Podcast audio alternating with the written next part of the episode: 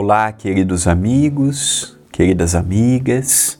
Estamos iniciando o Pão Nosso de Cada Dia comigo, André Luiz Querini Vilar. Gratidão à TV A Caminho da Luz e ao Centro Espírita Perdão, Amor e Caridade, o CEPAC, pela oportunidade que estão me dando de diariamente, por aproximadamente cinco minutos, estarmos juntos refletindo, analisando, ponderando pequenos pensamentos que possam nos trazer paz, auxílio e ao mesmo tempo entendimento para as dificuldades que batem à porta de nossa casa. A frase de hoje é de Emmanuel, pelas mãos de Chico Xavier, contido no livro Dia a Dia, com Chico e Emmanuel, diz o benfeitor: Tolerância é caminho de paz. Uma frase curta, mas que encerra um grande conhecimento. O ano de 2022, de 2020 para cá, da pandemia para cá, temos percebido que a intolerância em todos os assuntos, intolerância futebolística, religiosa, partidária, familiar, profissional, agigantou.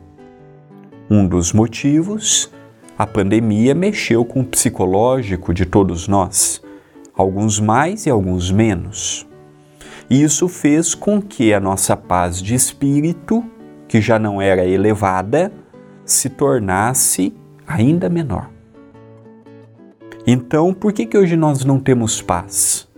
Pela falta de tolerância, pela falta de paciência, pela falta de se colocar no lugar do próximo, pela falta de respirar, contar até 10 e dar uma opinião. Então, quantos tormentos nós não estamos passando voluntariamente? O que é a palavra voluntariamente? Eu poderia evitar, mas eu me voluntariei para aquela dificuldade. Quantas pessoas hoje não se distanciaram de mim porque me faltou um minuto de respirar fundo, engolir a água da paz, que tantas vezes eu já comentei no Evangelho e dessemos uma opinião. Palavra é igual flecha. Depois que lança, não adianta pedir perdão.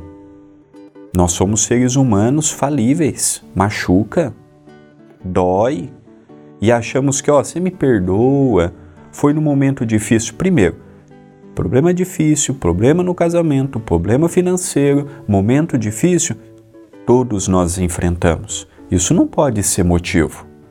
Se todas as vezes que eu ficar doente, se todas as vezes que eu tiver problema no meu casamento, se todas as vezes que eu tiver um desafio e não tiver serenidade para vencer e eu for intolerante, não vai ser o meu pedido de desculpas que vai solucionar.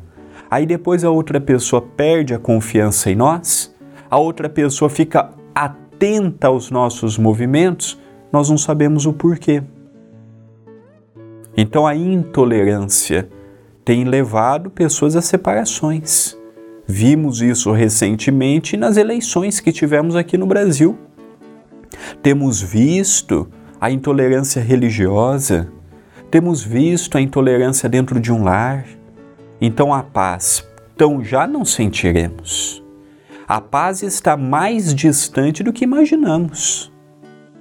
Pelo próprio comportamento humano, pelas próprias escolhas humanas, pelos próprios posicionamentos que nos colocamos no nosso dia a dia.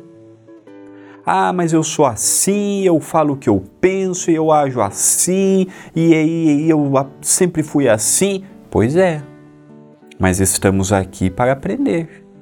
E há coisas que, por mais que eu fiz assim a vida toda, o convite do Evangelho é a transformação. Aquele que não evolui, estaciona. Regride não regride, como o próprio Allan Kardec nos diz, ninguém retrocede, mas também não avança, só de não avançar não deixa de ser uma regressão.